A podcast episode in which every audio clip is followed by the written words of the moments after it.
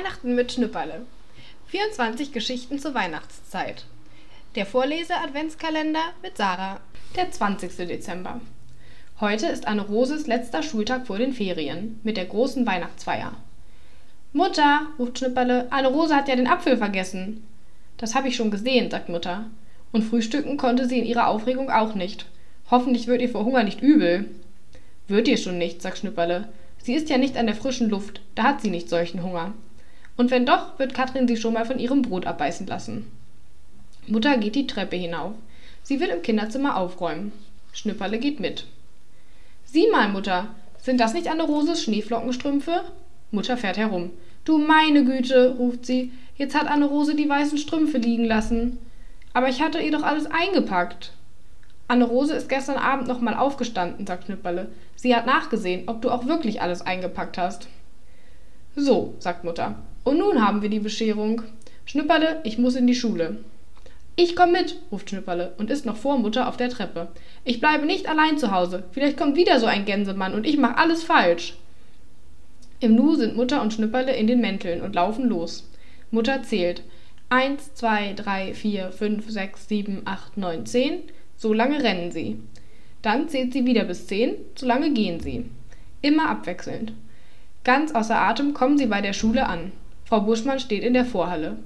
Mir fällt ein Stein vom Herzen, sagt sie, als Mutter und Schnipperle zur Tür hereinkommen. Mutter kann noch gar nichts sagen. Sie hält Frau Buschmann nur die weißen Strümpfe hin. Wollen Sie die Aufführung mit ansehen? fragt Frau Buschmann.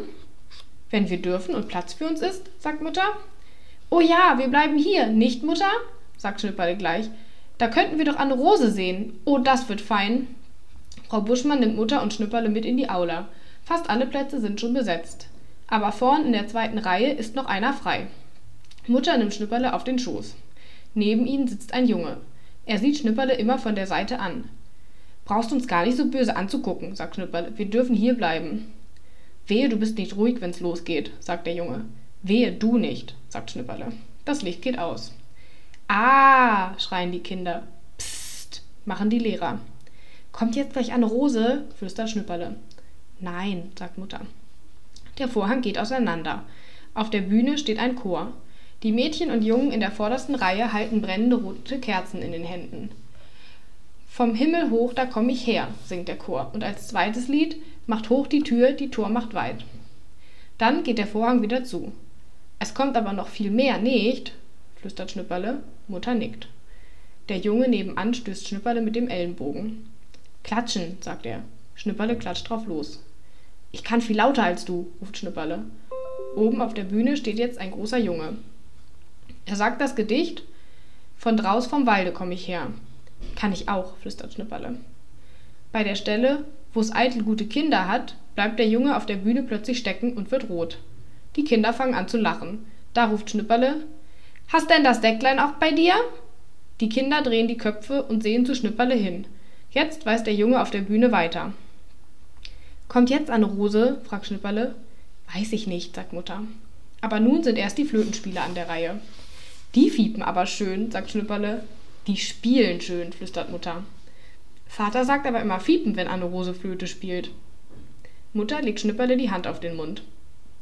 Wieder geht der Vorhang auf, und jetzt hüpfen endlich die Schneeflocken herein. Ihre weißen, duftigen Kleider wippen. Sie wirbeln und sie singen Schneeflöckchen, Weißröckchen, jetzt kommst du geschneit. Du wohnst in der Wolke, dein Weg ist gar weit. Sie singen alle Strophen. Siehst du sie, Mutter? Dort, dort ist eine Rose. Mutter hält ihm gleich wieder den Mund zu. Schön, schön, sagt Schnipperle. Es hört sich an wie Dön, Dön, weil Mutter ihre Hand noch nicht weggenommen hat. Die Zuschauer klatschen so sehr, dass die Schneeflocken schnell noch einmal hereinschneien. Jede macht einen Knicks. Als Anne Rose dran ist, hält Schnüpperle nicht mehr aus. Anne Rose, ich bin auch da, ruft er. Hier sitze ich. Da wird Anne Rose ganz rot und rennt von der Bühne.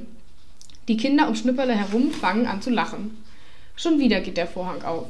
Nun kommt das Krippenspiel. Schnüpperle bohrt mit dem Daumen ein Loch in seine Manteltasche. So sehr regt ihn die Herbergsuche in Bethlehem auf. Und als plötzlich der Engel vor den Hirten steht, erschrickt Schnüpperle und kann schon drei Finger in das Loch stecken. Das Kind in der Krippe sieht er nicht, so sehr er auch den Hals reckt. Dann fällt ihm ein, dass Ochs und Esel fehlen, und weil er nicht reden darf, bohrt er die Hand vollends durch die Manteltasche. Schnüpperle merkt es aber erst, als das Spiel zu Ende ist. Alle klatschen und auch Schnüpperle will klatschen. Mutter, zieh doch mal mit, ruft Schnüpperle. Mutter, hilf mir doch, die Tasche will nicht im Mantel bleiben. Aber Schnüpperle, wie kommt denn dieses Riesenloch in deine Tasche? Ich weiß nicht, Mutter, auf einmal was drin, ganz von alleine.